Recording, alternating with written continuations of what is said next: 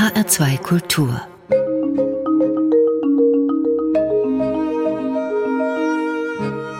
Doppelkopf Heute am Tisch mit Dirk Rohrbach, Dauernomade. Gastgeber ist Martin Kersten. Dirk Rohrbach ist promovierter Mediziner, Fotograf, Journalist, Buchautor, hat mal bei den Kollegen von Bayern 3 im Radio moderiert. Äh, vor allem aber ist er Reisender, Abenteurer, Extremabenteurer, würden manche sogar sagen, aber dazu gleich mehr. Und er ist gebürtiger Hanauer. Hallo, Herr Rohrbach. Richtig, Hallöche. Herzlich willkommen beim Doppelkopf. Vielen Dank. Die Hanauer Herkunft ist nicht zu leugnen. Nein, wobei, wenn ich in Bayern bin, dann ist tatsächlich äh, wenig mit Hessisch, aber, aber wenn ich zurückkomme, dann passiert es automatisch im Blut. Sehr schön. Sie haben tatsächlich als Arzt in der Orthopädie, mhm. glaube ich, äh, praktiziert, einige Jahre lang und äh, waren, wie gesagt, Radiomoderator bei einer großen Popwelle. Allein das sind schon mal zwei Berufe, um die Sie, glaube ich, einen Großteil der Hörerinnen und Hörer ziemlich beneiden würden. Äh, Sie haben trotzdem irgendwann beides aufgegeben, um sich einer ganz anderen, ganz großen Leidenschaft zu widmen, dem Reisen, genauer gesagt, den großen Reisen quer durch Amerika. Warum?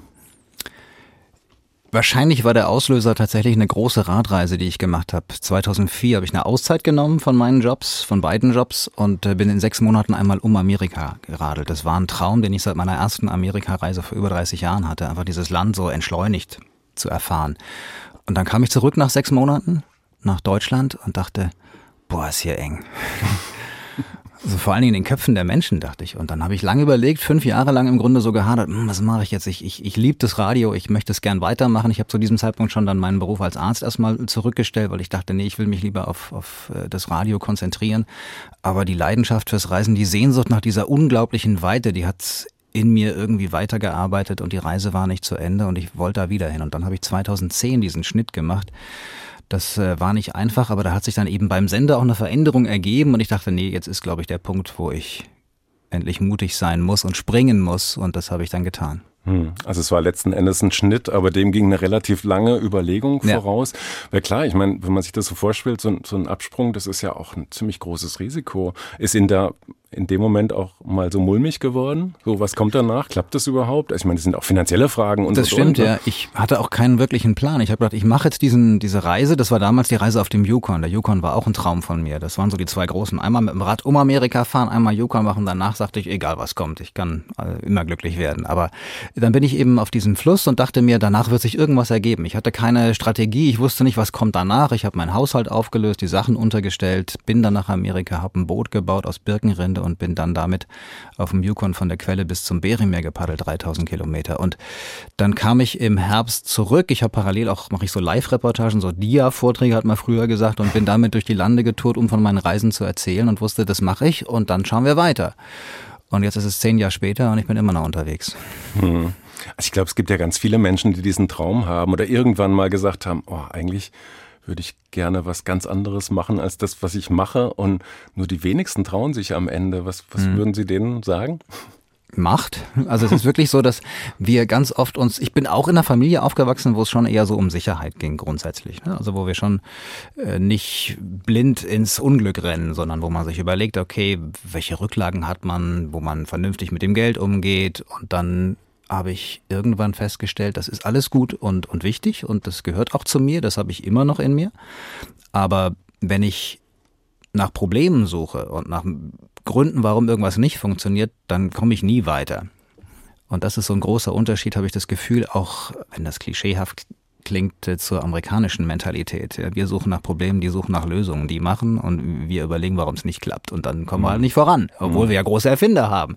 Und ähm, deswegen habe ich irgendwann gedacht, nee, wir ja, springen und, und dann gehen Türen auf. Die siehst du jetzt gar nicht, die gehen erst wirklich auf, die erkennst du erst dann, wenn du gesprungen bist. Dann passiert irgendwas Tolles. Und das war so der Antrieb und dann auch irgendwann die Zuversicht. Und ja, ich habe diese Zweifel gehabt, aber die waren nie stärker als der Wunsch und die Neugier, was kommt denn da hinter der nächsten Kurve? Hinter der nächsten Kurve ist einiges gekommen für Sie in den letzten zehn Jahren. Wir werden darüber sprechen, vor allen Dingen über die letzte große Reise. Mhm. Äh, vielleicht einfach nochmal kurz zusammengefasst für die Hörerinnen und Hörer. Also den Yukon haben Sie schon erwähnt, den sind Sie komplett runtergepaddelt von der Quelle bis zur Mündung mit einem selbstgebauten Kanu. Danach auf dem Fahrrad einmal quer durch Nordamerika, mal eben 6000 Kilometer von West nach Ost? Von Ost nach West. Ich bin Von in Hanau, West, ich bin genau. in Hanau Richtig. losgefahren tatsächlich. Ich wollte vor der Haustür starten, bin in Hanau am Marktplatz Brüder Grimm Denkmal losgefahren durch Hessen auf dem R3 nach Nordhessen, an Klasse. den Flusstälern entlang bis nach Bremerhaven, da auf dem Frachtschiff, dann übers Meer geschippert und dann tatsächlich von New York nach Los Angeles.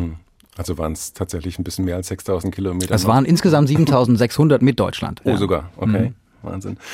Und das letzte, bisher letzte große Abenteuer war dann eben das, woraus jetzt auch ein Buch entstanden ist, über das wir heute vor allen Dingen sprechen wollen. Im Fluss heißt das Buch.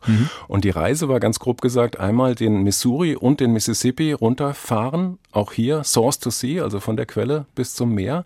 Und diesmal mit einem selbstgebauten Kajak. Auch Das waren ungefähr 6000 Kilometer, schreiben Sie. Und daraus ist eben dieses Buch entstanden. 6000 Kilometer paddeln. Äh, Haben Sie mal grob überschlagen, wie viel Schläge sind das? Habe ich tatsächlich, ja, weil ich, man muss ja so unterwegs, wenn man so monoton vor sich hin paddelt, vor allen Dingen auf den riesigen Stauseen des Missouri, muss man sich ablenken und dann hat man so Gedankenspiele und ich habe dann mal gezählt, wie viel sind es pro Minute?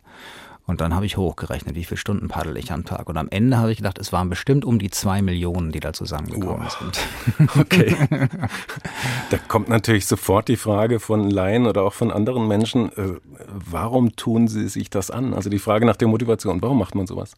Ich mache das, weil ich den Leuten tatsächlich begegnen will. Das klingt immer so ein bisschen äh, einfach, aber tatsächlich, das sind sicher abenteuerliche Reisen, da gibt's abenteuerliche Momente, aber ich mache das nicht um des Abenteuers willen. Ja, ich bin gern draußen und ich, ich mag die Natur und da unterwegs zu sein aus eigener Kraft, das finde ich großartig. Auch für mich selbst, für mich persönlich. Aber wenn man so außergewöhnlich reist und dann Menschen trifft, dann öffnet das die Türen sofort. Man kommt ins Gespräch. Natürlich wollen die wissen, ey, wohin willst du? Und ey, toll, was hast du erlebt und kann ich dir helfen? Und das interessiert mich, weil ich habe da ja auch die Motivation tatsächlich, das in irgendeiner Form zu erzählen. Als Buch oder als Vortrag oder fürs Radio oder eben auch fürs Fernsehen manchmal. Und äh, das ist die eigentliche Motivation, da hinzufahren. Als Dauernomade ohne festen Wohnsitz, ich habe vorhin den Begriff Dauernomade gebraucht, äh, der Gorbach, der ist von Ihnen eigentlich, also hat auch gar nichts Abwertendes oder so, sondern das ist einfach der Lebensstil, zu dem Sie sich jetzt seit zehn Jahren bekennen, ohne festen Wohnsitz. Ich meine, es hat immer diese beunruhigende Konnotation, so kurz vor Obdachlos. Ja. Damit hat es, denke ich, nichts zu tun. Was bedeutet das für Sie, Dauernomade zu sein? Freiheit vor allen Dingen. Ne? Also ich habe wenig Verpflichtungen hier. Klar, es gibt eine Adresse. Ich bin hier in Hanau gemeldet, ich bin in den USA gemeldet, äh, in der Nähe von Los Angeles. Das heißt, ich bin durchaus im System. Aber ich habe eben tatsächlich wenig Verpflichtungen und ich kann reisen. Das äh, ist eine gewisse Unruhe auch natürlich und manchmal auch die Sehnsucht, Mensch, so einen Platz zu haben, wo du die Tür aufmachen und wieder zumachen kannst und einfach mal hinsetzen, durchatmen, reflektieren, runterkommen. Das wäre schon auch toll. Das gibt's ganz oft nicht. Oder ich muss mir diese Oasen schaffen. Ich muss mir äh, ein Häuschen irgendwo mieten und mich mal da einquartieren, wenn ich zum Beispiel an einem Buch arbeite. Ich habe mir jetzt einen kleinen Wohnwagenanhänger gekauft. Conway heißt er, so einen kleinen Okay. Trailer aus 1975er Baujahr. Passend zu einem Truck, den ich in den USA habe. Und das ist jetzt im Moment das Zuhause, wenn ich in den USA unterwegs bin. Hm. Können Sie das in ein paar knappe Worte fassen? Ich weiß, es ist schwierig, aber was, was genau fasziniert Sie an diesem Land, an diesem Kontinent so sehr? Das ging natürlich in Hanau insofern los, als ich da ja umgeben war von äh, amerikanischen Militär. Ne? Wir haben ja eine große äh, Militärbasis gehabt und dann den Militärflughafen in der Nähe. Und das heißt, es gab Kasernen, es gab amerikanische GIs. Ähm, ich bin aufgewachsen in einer Kultur, die geprägt war von Amerikanern. Und äh, ich habe Basketball gespielt, wir hatten immer amerikanische Coaches oder amerikanische Mitspieler. Das war irgendwie cool und äh, wie die Amerikaner gesprochen haben, war viel cooler als, als das britische Englisch, was wir in der Schule lernen mussten. Und das hat mich fasziniert. Dann habe ich die Musik entdeckt. Tatsächlich als Bub, so als sieben, achtjähriger, habe ich klassischen Rock'n'Roll entdeckt, der so 20 Jahre im Grunde alt war, ja, so Chuck Berry und und und äh, Gene Vincent und Elvis natürlich. Und äh, über diese Musik bin ich irgendwann weitergekommen und habe mich mehr und mehr für, auch für die Kultur interessiert und hatte diesen großen Traum, ich muss da mal hin und war dann da 1988 zum ersten Mal in der Weite des Westens und sah diese Landschaft und war überwältigt von der Schönheit, von der Vielfalt vor allen Dingen.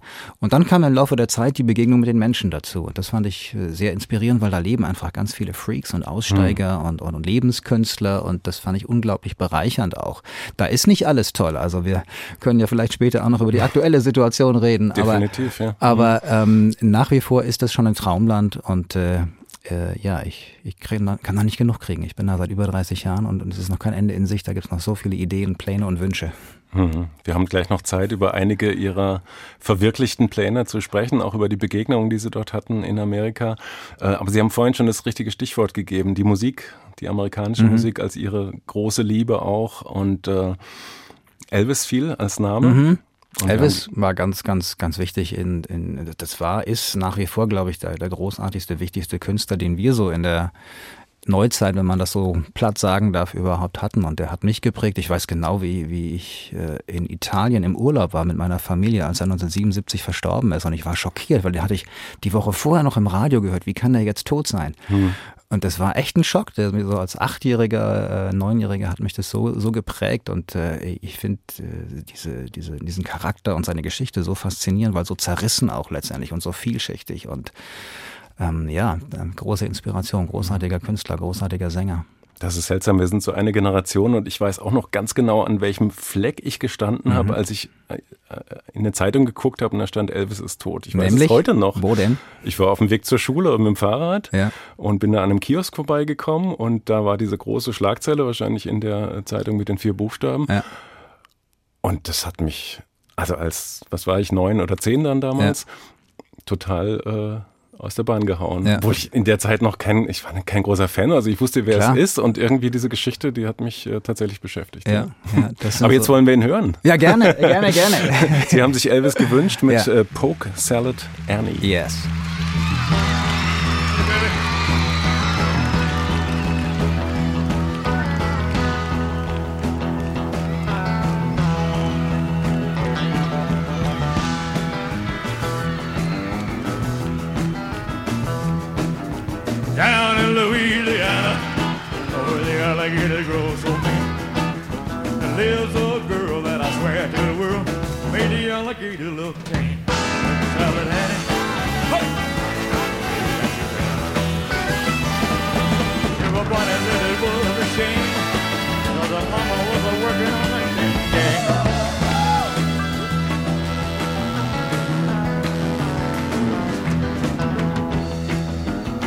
Jerry.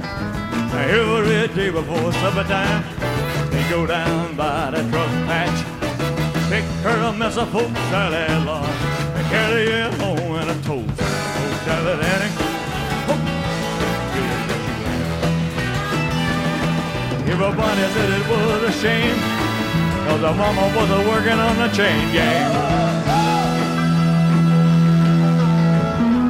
Play the bass.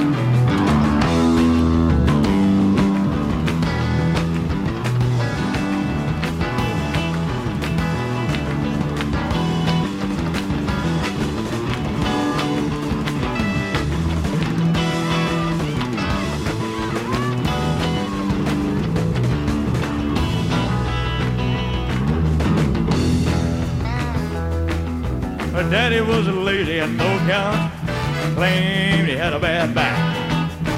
All her brothers were fit for stealing watermelons out of my truck. Thanks for that, Daddy.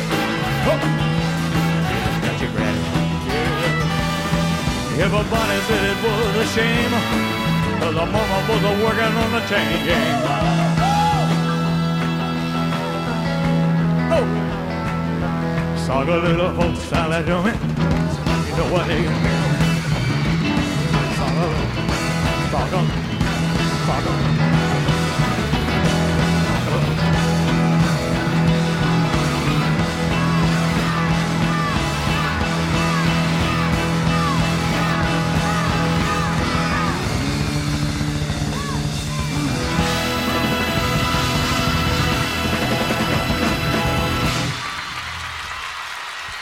Elvis Presley, Poke Salad Annie, live aufgenommen, ich glaube irgendwann in den 60er Jahren.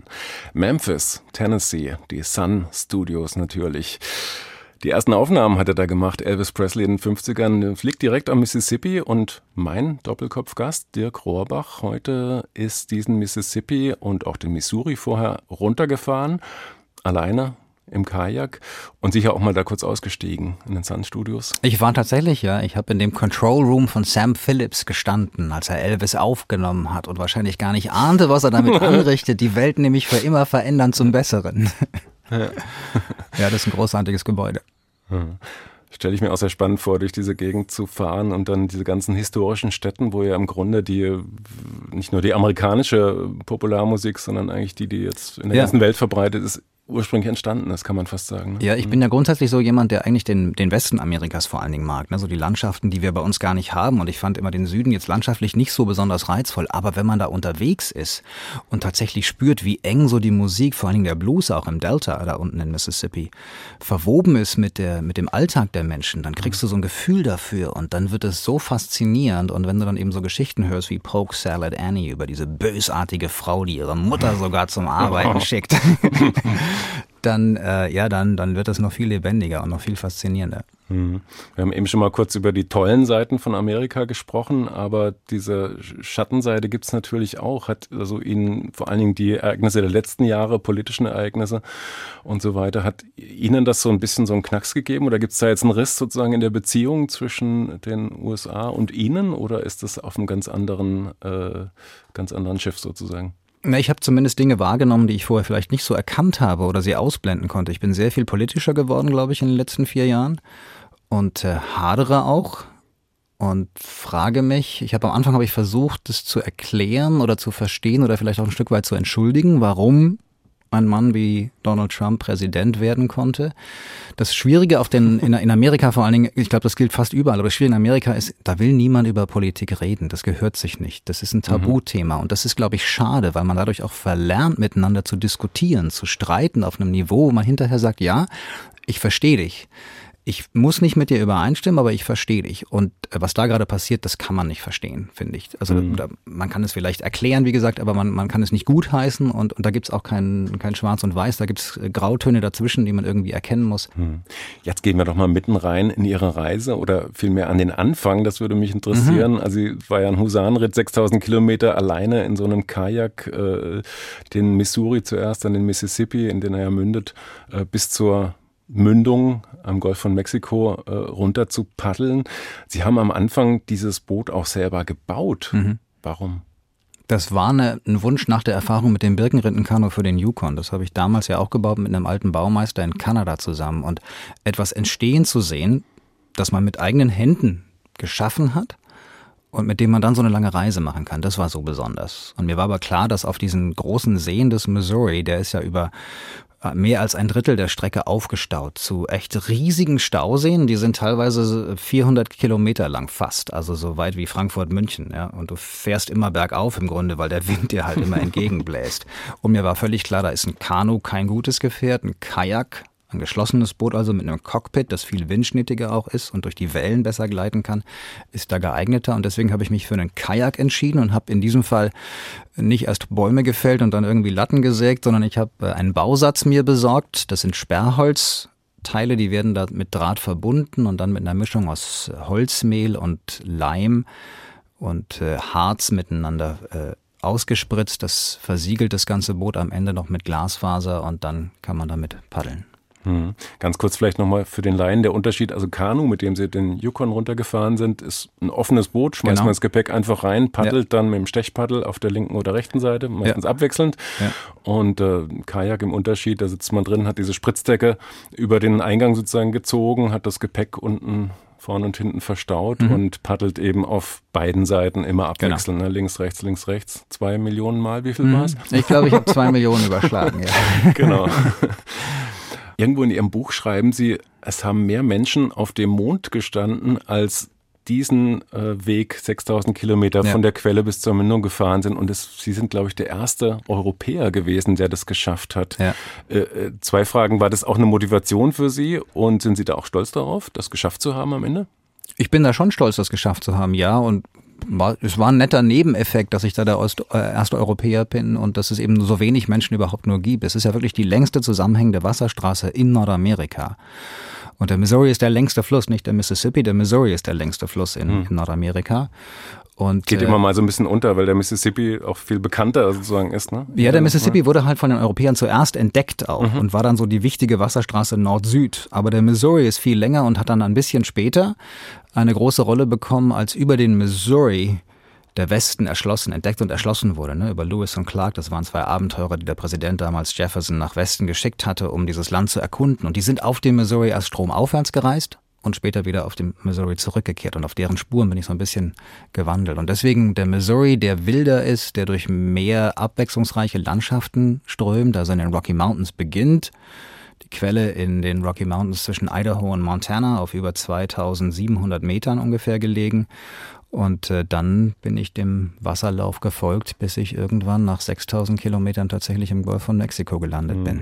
Und in Wahrheit war es eigentlich auch ein kleiner Triathlon, denn ganz mhm. am Anfang kann man ja nicht einfach ins Kajak steigen und los. Nee. Äh, das ist ja noch ein Gebirgsbach sozusagen, führt ja. dann auch durch Schluchten. Also sie sind zuerst ein Stück gelaufen bis zur Quelle, dann Fahrrad gefahren mhm. und dann, wenn man tatsächlich mit so einem großen Boot auch einsteigen konnte, sind sie erst richtig losgefahren. Genau, erst mit Schneeschuhen zur Quelle, dann eben noch das Mountainbike für 100 Kilometer und dann aber endlich ins Boot.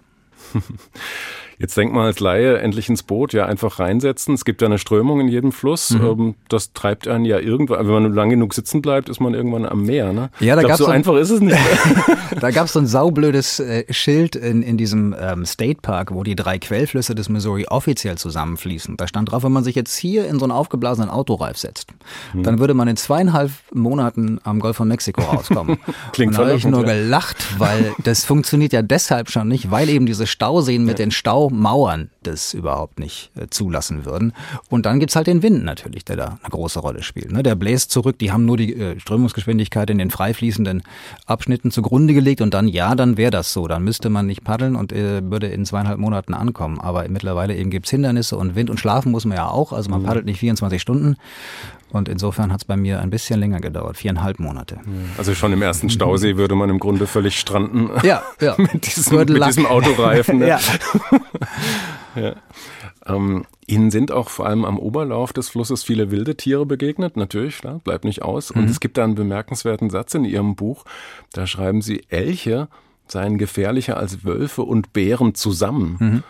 Äh, das überrascht den Laien. Wie, wie, wie kann das sein? Das ist eine reine Statistik tatsächlich, die die Amerikaner aufstellen jedes Jahr. Da geht es um äh, Angriffe von Elchen auf Menschen und wie gefährlich die sind und wie äh, mittlerweile manchmal auch tödlich die enden können. Und das Problem ist halt bei den Elchen, dass sie A, viel zahlreicher sind und dass die Elche, wenn es um den Schutz der, der Kälber geht, unglaublich aggressiv werden können. Und weil das halt riesige Tiere sind, äh, die mit ihren Hufen auch äh, Schaden anrichten können, es ist äh, statistisch wohl so, dass eben in Nordamerika, vor allen Dingen in Alaska, aber dann eben auch in Regionen in anderen Staaten, wo Elche, Bären und Wölfe existieren, diese Unfälle passieren. Und die Wölfe und die Bären sind viel, viel scheuer auch als die Elche.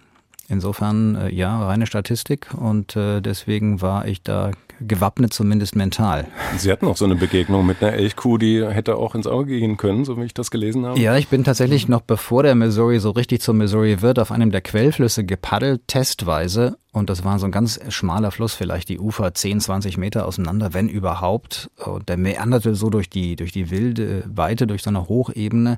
Und hinter jeder Biegung war irgendwie eine Elchkuh, das war so ein Naturschutzgebiet mit ihrem Kalb oder manchmal waren es auch zwei Kälber, da am Ufer gesessen oder die haben gegrast dort und ich musste aufpassen und die meisten sind geflohen und bei einer Geschichte haben dann versucht, die Mutter mit ihren beiden Kälbern über den Fluss zu schwimmen. Auf der anderen Seite kam die Mutter raus, aber eines der Kälbchen nicht mehr. Und ich gerade noch rechtzeitig bremsen können und habe mich am Ufer festgekrallt, weil ich dachte, boah, wenn ich da jetzt rein hm. rausche in dieses Kalb, dann wird die Mutter sich auf mich stürzen und ich will gar nicht wissen, wie das ausgegangen wäre. Hm. Insofern ja, da muss man tatsächlich vorsichtig sein manchmal. Hm. Abgesehen von, von Elchen, die Sie manchmal begleitet haben, waren Sie relativ viel allein auf dem Fluss. Das war eine ganz bewusste Entscheidung. Ich will diese Reise, wie auch die anderen, im Prinzip alleine machen. Mhm. Ähm, ist da Einsamkeit auch ein Thema? Da ist ein, ja, ähm, Alleinsein ist eher so ein Thema, aber einsam habe ich mich nie gefühlt. So, ich, ich war alleine, bewusst alleine, aber ich äh, komme ganz gut mit mir auch zurecht, in aller Regel. Und dann, wie gesagt, geht's mir ja um die Begegnung mit den Menschen. Und wenn ich die zwischendrin treffe, dann ist das meist so intensiv, weil die, die, Sau, die wollen alles wissen von mir und ich will alles wissen von ihnen. Und, und dann bin ich froh, wenn ich diese Einsamkeit, das Alleinsein hinterher habe, um mich damit auseinanderzusetzen. Hm. Ja, ist natürlich ein Unterschied, ob man jetzt durch eine Wüste läuft als Herausforderung, wo man vielleicht wochenlang niemanden ja. trifft, oder ob man abends einfach, weil man an Land muss, an Land geht und ja. da zwangsläufig, das ist ja auch ein besiedeltes Gebiet gewesen, in großen Teilen Richtig. auf Menschen trifft. Und genau, trotzdem denke ich mir, es ist vor allen Dingen halt eine mentale Herausforderung auch. Also so lange letzten Endes mit sich selber ähm, ausmachen zu müssen, was man da gerade macht und auf sich selber auch zurückgeworfen zu sein. Ich hatte so aus ein paar Zeilen in Ihrem Buch relativ oft sogar rausgelesen, dass Sie damit sehr gekämpft haben und sehr gehadert haben und Dinge an sich entdeckt haben, auch die Ihnen eigentlich auch gar nicht so gefallen haben. Das stimmt und das war bei dieser Reise so unerwartet, diese Konfrontation mit mir selbst das war ja nicht meine erste lange Reise. Ich, ne? ich bin mit dem Fahrrad einmal um Amerika und einmal quer durch und dann mit dem Kanu von der Quelle des Yukon bis zum Meer. Das heißt, dass ich, ich war so ein Stück weit Veteran, dachte, ich weiß ja, wie diese großen Abenteuer funktionieren. Ich war gut vorbereitet, hatte gute Ausrüstung, ich wusste, was ich mache. Und dann gingen Dinge schief oder sind nicht so gelaufen, wie ich sie mir vorgestellt habe. Das fing beim Bootsbau schon an, den ich in der Wüste gemacht habe, weil ich dachte, super, ist ja, ich brauchte Platz und Ruhe und da war die Wüste der einfach Wüste, okay. ja. der, der, der beste Ort in Kalifornien, genau jetzt rein logistisch. Aber da war es halt heiß und deswegen haben die Chemikalien anders reagiert. Und vieles ist nicht so gelaufen beim Bootsbau, wie ich das geplant oder gedacht, gehofft hatte.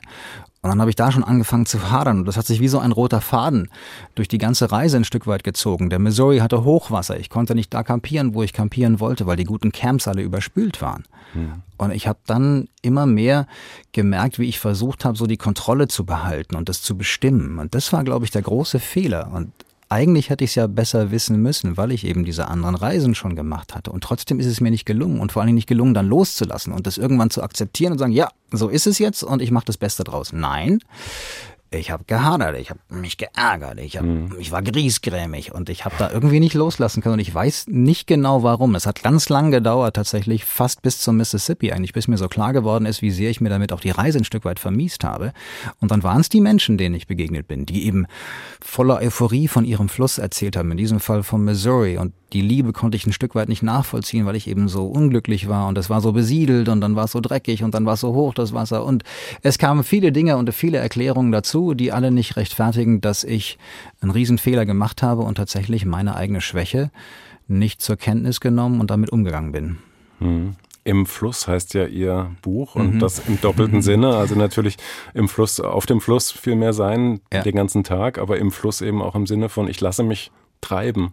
Das was, was ihnen so schwer gefallen ist, einfach mal loszulassen und zu sagen, okay, der Fluss hat seine Geschwindigkeit, seine Macken, ich ja. äh, lasse mich jetzt treiben, ich will nicht ständig was. Genau, das war das Motto und das hatte ich mir irgendwie auch selbst gesetzt und vorgenommen und habe es aber nicht geschafft, es umzusetzen. Und das mhm. war, glaube ich, so dann die Schwierigkeit tatsächlich und mich zu, zu analysieren, warum ist denn das so? Warum kannst du da jetzt nicht die Kontrolle loslassen? Warum musst du da jetzt die Zügel in der Hand halten? Das war eine lange Reise, die äh, auch nach Ende tatsächlich nach Ankunft am Golf von Mexiko noch ein Stück weit weiterging und jetzt zurückblickend habe ich erst verstanden, was da alles in mir selbst vorgegangen ist. Und ich habe mich bei den nächsten Besuchen am Missouri und Mississippi, ich war nach der Reise wieder dort, habe ich mir ein Stück weit entschuldigt bei den Flüssen und gedacht, ich muss wieder was gut machen. Es tut mir so leid, ihr seid so großartig, so schön und so einzigartig. Und äh, jetzt, äh, wenn ich dann dort wieder gewesen bin, auch noch gepaddelt bin teilweise, dann freue ich mich drauf und äh, kann das wirklich genießen.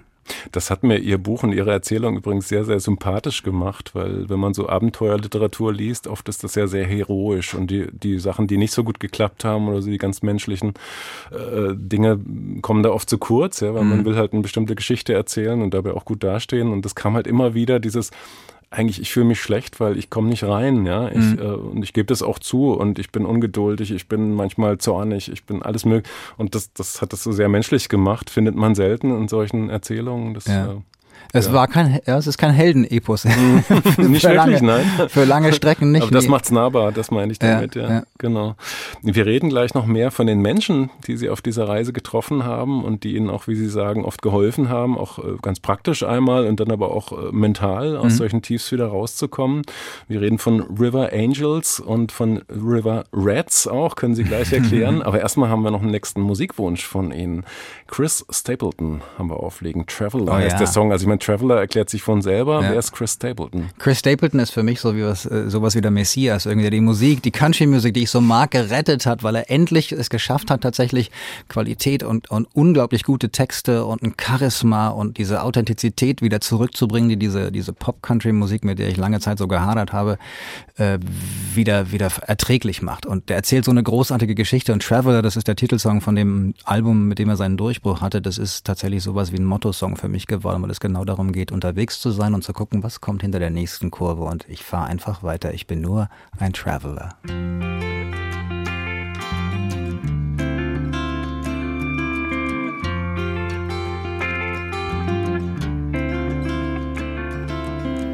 I see the sunrise creeping in.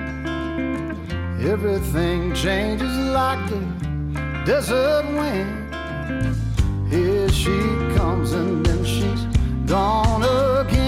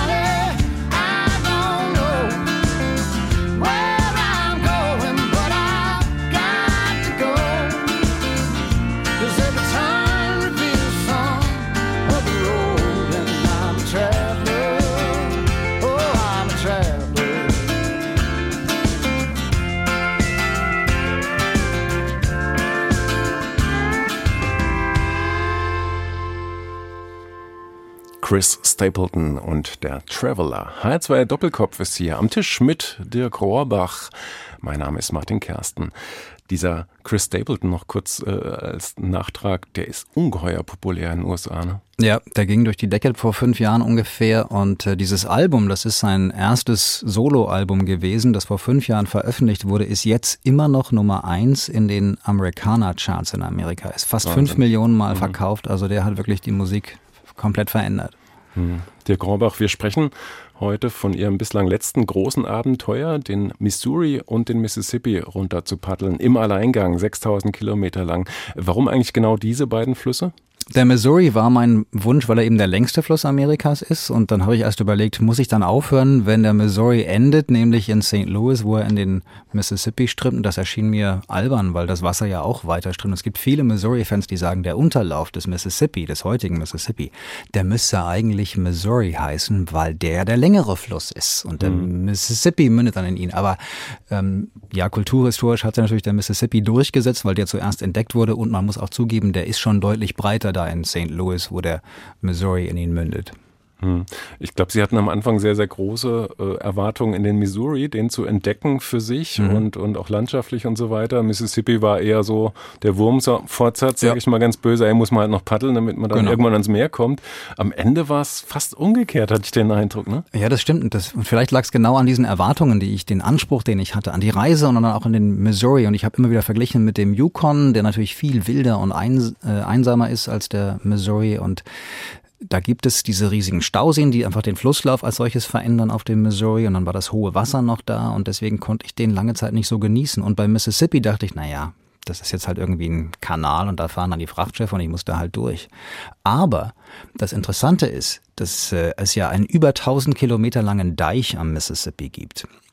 Und den hat man angefangen zu bauen schon im 19. Jahrhundert. Aus Hochwassergründen. Ne? Als Hochwasserschutz, mhm. genau. Und im Laufe der Jahrzehnte haben sich die Städtchen dort mehr und mehr hinter diesen Deich zurückgezogen. Das heißt, wenn du da auf dem Mississippi paddelst, dann wirkt der viel einsamer und wilder als man sich das gemeinhin vorstellt, also auch im Mississippi Delta, in dieser Region, die so kulturhistorisch bedeutsam ist für die Amerikaner. Und ich habe fast jeden Abend auf einer riesigen Sandinsel kampieren können. Ich habe echt gedacht, ich bin Tom Sawyer oder Huckleberry Finn. Und, und das war so das Überraschende. Das, danach hatte ich mich im Missouri gesehnt. Ich wollte in diesem Fluss oder an diesem Fluss zumindest kampieren und ich musste fast jeden Abend auf die Bootsrampe und irgendwie hochziehen und dann neben dem Parkplatz kampieren. Das ist nicht wild romantisch. Hm. Und auf dem Mississippi ist mir das gelungen und so unerwartet gelungen, weil ich dachte, der ist ja viel dichter besiedelt, da gibt's die Industrie, ja, die gibt's da und da gibt's auch die Frachtkähne und den Verkehr auf dem Fluss, aber abends sitzt du auf deiner Insel, die Sonne geht unter, die Pelikane tauchen ins Wasser ein, dann springt vielleicht noch mal ein Fisch und dann denkst du dir, ja, jetzt bin ich im Fluss. Bis die Mücken kommen. Bis die Mücken kommen, ja, und dann schnell ins Zelt und zumachen. Ja, und dann ist da so heiß im Zelt, dass das Wasser wieder runterläuft, aber das ist eine andere Geschichte. Ja, damit muss man dann auch umgehen ja. lernen. Also sie waren nicht alleine, die Mücken waren zumindest da, ja. aber sie haben sich natürlich auch mit Leuten getroffen, mhm. zufällige Begegnungen, die nicht ausbleiben, allein wenn man an Land geht, mit den Leuten ins Gespräch kommt. Sie haben sich auch verabredet mit einigen Leuten, die sie entweder schon kannten oder von denen sie gehört hatten und mhm. gesagt haben, da möchte ich mal äh, ein bisschen mehr erfahren. Und dann gibt's da noch diese zwei Spezies, hatte ich vorhin versprochen, wir reden darüber. Äh, einmal die River Rats, also die, die Ratten, die, die, die Flussratten, mhm. böse gesagt, und die River Angels. Ja. Fangen wir mal mit den ersten an. Was sind das? Das geht manchmal auch so ein bisschen fließend ineinander okay. über. Wer ist, wer ist Angel und wer ist River Rat? Aber die, die River Angels, das ist ein Netzwerk von Menschen, die einfach sowohl am Missouri als auch im Mississippi Menschen helfen möchten, die auf diesen Flüssen reisen. Die sind vernetzt über Social Media und äh, ich bin nicht auf Social Media, ich war angewiesen auf andere Menschen, die dann gesagt haben, hey, da kommt dieser verrückte Deutsche. Und dann haben die mir E-Mails oder Textnachrichten geschickt und dann konnte ich mich mit denen verabreden. Und die River Rats sind teilweise auch in diesem River Angel Network miteinander involviert, aber das sind dann besondere Menschen nochmal, die einfach auch eine ganz intensive Beziehung zu diesem Fluss haben. Und da gibt es verschiedene charismatische Persönlichkeiten. Ich glaube, so die eindrucksvollste war ein mittlerweile 85-Jähriger, der zu seinem 80. Geburtstag den Mississippi von der Quelle bis zum Meer über 3000 Kilometer gepaddelt ist. Zu seinem 80. Zu seinem Geburtstag. 80. Geburtstag. Und er lebt in Memphis und den habe ich dort auch getroffen und, äh, und das war halt wahnsinnig faszinierend, wie, wie er selber sagte, ich bin alt geworden, ich hatte meinen Lebensmut verloren und irgendwann dachte ich, nee, so kann es nicht weitergehen. Dann hat er diese Reise gemacht zum 80 und sagte, Mississippi, der hat mir Lebensmut geschenkt und da hat mein Leben komplett verändert. Und jetzt ist er als Greybeard Adventurer, als Graubart-Abenteurer überall bekannt und legendär. Und zwei Jahre nach diesem Mississippi-Abenteuer ist er als ältester Hiker den kompletten Appalachian Trail gelaufen. Mhm. Im Osten Amerikas. Ne? Das sind, glaube ich, auch um die 3000 Kilometer. Und das, ja, also, also so einen charismatischen, lebensfrohen Mann in diesem hohen, betagten Alter zu sehen und wie fit der ist und wie wach der Geist auch ist, das war sehr inspirierend. Also ich sehe schon, wir beide Anfang 50 wir können uns noch Ziele da setzen. Ist noch ne? was, Da ja. ist noch Luft nach oben. Genau. Es gab noch einen anderen äh, Mann, äh, der sie vor allen Dingen am Anfang der Reise auch, den sie getroffen mhm. haben, der selber diesen Weg gega gegangen, ja, gepaddelt ist, ja. Ähm, der ihnen ganz viele Tipps gegeben hat. So der, ja. die, die, die, große graue Eminenz der Missouri, Mississippi. Nord Norm Miller heißt ja. der Mann und der ist tatsächlich auch so eine ganz äh, Ikone mittlerweile geworden, was den Missouri angeht und ist sowas wie der Pate für alle Missouri-Paddler. Der lebt in Livingston, da in der Nähe vom, vom Yellowstone-Fluss ähm, und der ist 2004 den Missouri komplett aufwärts gepaddelt. Das aufwärts, oh, das ist nochmal eine andere Nummer. Das ist nochmal eine okay. andere Nummer. Da habe ich auch gedacht, ja, wenn der das aufwärts macht, dann ist das ja, was ich mache, ein Spaziergang. Und im Vergleich ist das wohl auch so. Also der ist aufwärts gefahren, stromaufwärts. Und der Grund war, dass er äh, Lewis und Clark, diesen beiden Abenteurern, von denen ich vorhin schon erzählt hatte, folgen wollte, die damals genau 200 Jahre zuvor diesen Fluss genutzt haben, um den Westen zu erkunden, im Auftrag des Präsidenten damals. War ein historisches Jahr und diese Festlichkeit, die wollte er begehen, indem er ihrer Spur, ihrer Route folgte. Der ist aufwärts gepaddelt, bis es nicht mehr weiterging. Dann ist er über, den, über die Berge rübergelaufen, wie damals auch Lewis und Clark, und auf der anderen Seite wieder eingesetzt und bis zum Atlantik, äh, bis zum Pazifik gepaddelt, hm. in Oregon. Und äh, der hat anschließend diese Facebook-Gruppe gegründet für die Missouri-Paddler und vernetzt die alle. Und wir haben uns im Vorfeld getroffen. Der hat mich ein Jahr vor der Reise zur Quelle begleitet, um mir zu zeigen, das hier ist Brower Spring in den Bergen, so heißt die. Und war zwischendrin immer auch Anlaufstelle, ja. Mhm. Da gibt's überhaupt einige solche Freaks, sage ich mal, in den USA, die äh, auch in Originalmontur mit nachgebauten Booten aus dieser Zeit eben mhm. äh, dann heute noch auf dem Fluss sind und das praktisch komplett versuchen nachzuerleben nochmal. Ne? Haben Sie ja. auch noch andere Leute getroffen? Da gibt's eine ganze Hobbyistenkultur. Das gibt's bei uns ja auch tatsächlich interessanterweise äh, auch Hobbyisten, die irgendwie so den Wilden Westen nachstellen oder auch mhm. die Indianer, die die indigenen Völker nochmal nachstellen und teilweise so detailgetreu, dass, dass die neidisch werden in Amerika, wenn du ihnen zeigst, was hier die deutschen Indianer Amerikaner alles so produzieren.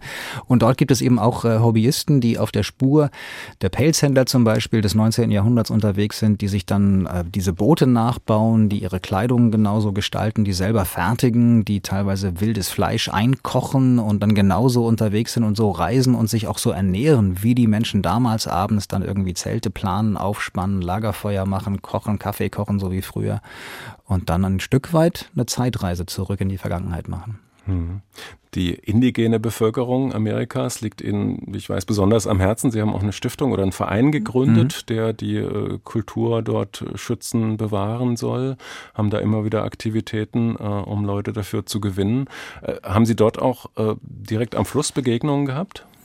Ich bin teilweise tatsächlich durch Reservate hindurch gepaddelt. Interessanterweise vor allen Dingen in Montana zuerst mal. Und da haben sie mich gewarnt, die Menschen, dass die äh, Bewohner der Reservate auf Paddler schon geschossen hätten. Da muss man vorsichtig sein. Mhm. Und ich dachte immer, ja, das ist alles äh, ein Stück weit auch Rassismus, der da gelebt wird und, und äh, bin dann da hindurch gepaddelt. Ich hatte dort an, in den Reservaten wenig Begegnungen. Ich bin später dann nach Dakota, North und South Dakota, da leben die Lakota Sioux. Da hat auch vor ein paar Jahren dieses große Protestcamp gelegen, als wirklich Tausende von Indianern und auch weißen Unterstützern zusammenkamen, um gegen diese Pipeline zu protestieren, die damals verlegt werden sollte, unter dem Missouri hindurch.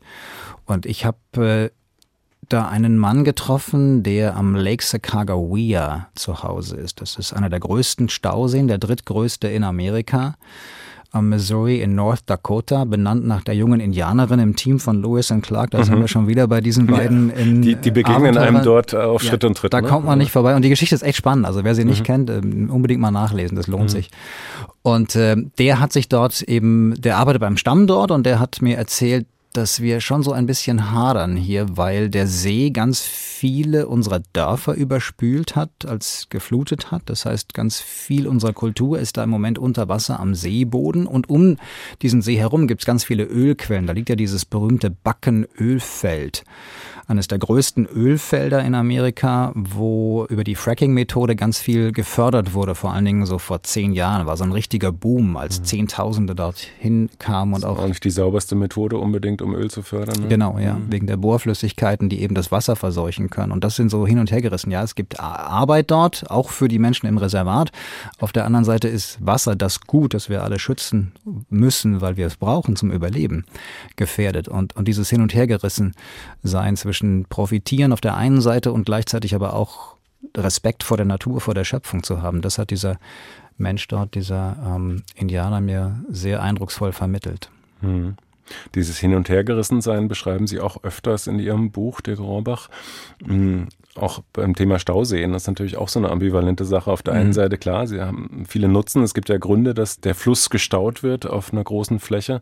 Und auf der anderen Seite macht es natürlich auch was mit der Landschaft. Das verändert sie komplett. Macht ja. nicht nur das Paddeln deutlich mühsamer, sondern eben hat Folgen für Natur und Menschen. Ja, es gibt diese plausiblen Gründe und ja, die hört man sich an und denkt, ja, das stimmt natürlich alles. Es ist nachhaltige Energie, die produziert wird und ja, wir schaffen vielleicht auch Freizeitmöglichkeiten für die Menschen hier, aber auf der anderen Seite trauert dann so meine Seele manchmal hinterher und denkt, Mensch, ich weiß, wie ein wilder Fluss aussieht. Der Yukon, der ist unverbaut, über 3000 Kilometer und, und welche Freiheiten der hat. Und dann siehst du halt, wie der Missouri auf den ich mich so gefreut hatte, entstellt ist. Es gibt diese Stauseen und dann weiter unten, und das ist fast noch schlimmer, gibt es diesen Kanal. Du merkst richtig, wie der eben nicht mehr frei fließen kann, sondern wieder in ein Bett gepfercht ist. Mhm. Und wie er da durchströmt. Angeblich für den Verkehr, also für die Frachtschiffe, die kaum noch auf den Missouri äh, rauf und runter kommen. Und im letzten Sommer, vielleicht erinnern sich noch der, der eine oder andere, gab es da diese riesige Überschwemmungswelle in, mhm. auf dem Missouri. Genau in diesem unteren Abschnitt, wo über Monate eigentlich der gesamte Unterlauf in einen riesigen See verwandelt war und wo viel an, an Landwirtschaft, aber auch gleichzeitig an Besitz von Menschen, die dort direkt am Ufer des Missouri-Leben zerstört wurde. Und das war so seine Rache vielleicht ein Stück weit auch. Also man kann, wir Menschen, wir können diese riesigen äh, Ströme, diese Flüsse einfach nicht auf Dauer kontrollieren. Da muss man sich einfach drüber klar sein. Und egal mit welchen Techniken und Ingenieurskunst wir da an die Sache rangehen, das geht irgendwann in die Hose, weil wir das halt nicht so auf dem Schirm haben, wie das der Schöpfer oder wer auch immer die Welt geschaffen hat, hm. vorgesehen hat. Hm. Unterm Strich, wir haben schon ein bisschen natürlich drüber gesprochen, aber was hat Sie diese Reise gelehrt, Dirk Rohrbach? Also die wichtigste und keine neue Lektion natürlich, ähm, am Widerstand wachsen wir. Also sich darauf einzulassen und vor allen Dingen anzuerkennen, das wird nicht so laufen, wie wir das wollen, sondern wir müssen bereit sein, das, was schief geht, auch als Teil des Lebens und der, dieser Reise zu akzeptieren und dann damit umgehen. Und nur so wachsen wir an diesen Widerstand. Da kommt der Mediziner wieder durch. Ja? Also unser, unsere Muskeln wachsen auch nur am Widerstand und unser Geist natürlich auch. Das heißt, sich so auseinanderzusetzen mit einer Situation, mit der man eben nicht in der Komfortzone sich bewegt, sondern draußen exponiert ist, angreifbar ist, verletzbar ist. Das, glaube ich, bringt uns am Ende weiter. Und eben diese Flexibilität im Geiste zu behalten, zu sagen, ja, ich, ich nehme das jetzt an, ich hadere da nicht mit, klar darf man sich mal ärgern, aber was könnte ich jetzt draus machen? Rückblickend ist man immer stärker, größer und besser gewappnet für die nächste Situation, in die man sich begibt. Und das ist wahrscheinlich die Lektion, die ich lange lernen musste auf dieser Reise und jetzt hoffentlich so verinnerlicht habe, dass bei der nächsten Reise das besser laufen wird von Anfang an. Sagt Dirk Rohrbach, Dauernomade, Dauerreisender, Extremreisender würden viele sicher auch sagen. Heute zu Gast in Doppelkopf äh, in H2 Kultur. Ihr Buch heißt Im Fluss, ist erschienen im Malik Verlag. Herr Rohrbach, ich danke Ihnen sehr für das Gespräch. Ich danke, vielen Dank.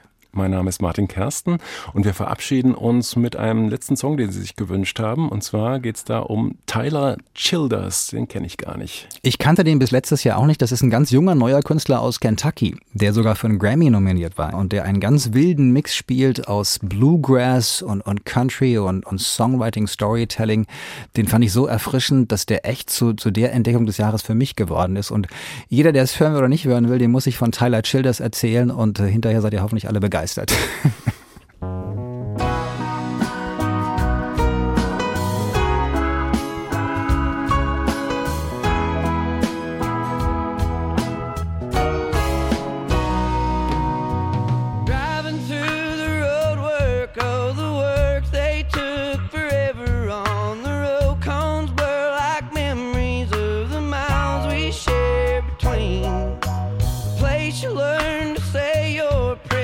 the place I took to praying.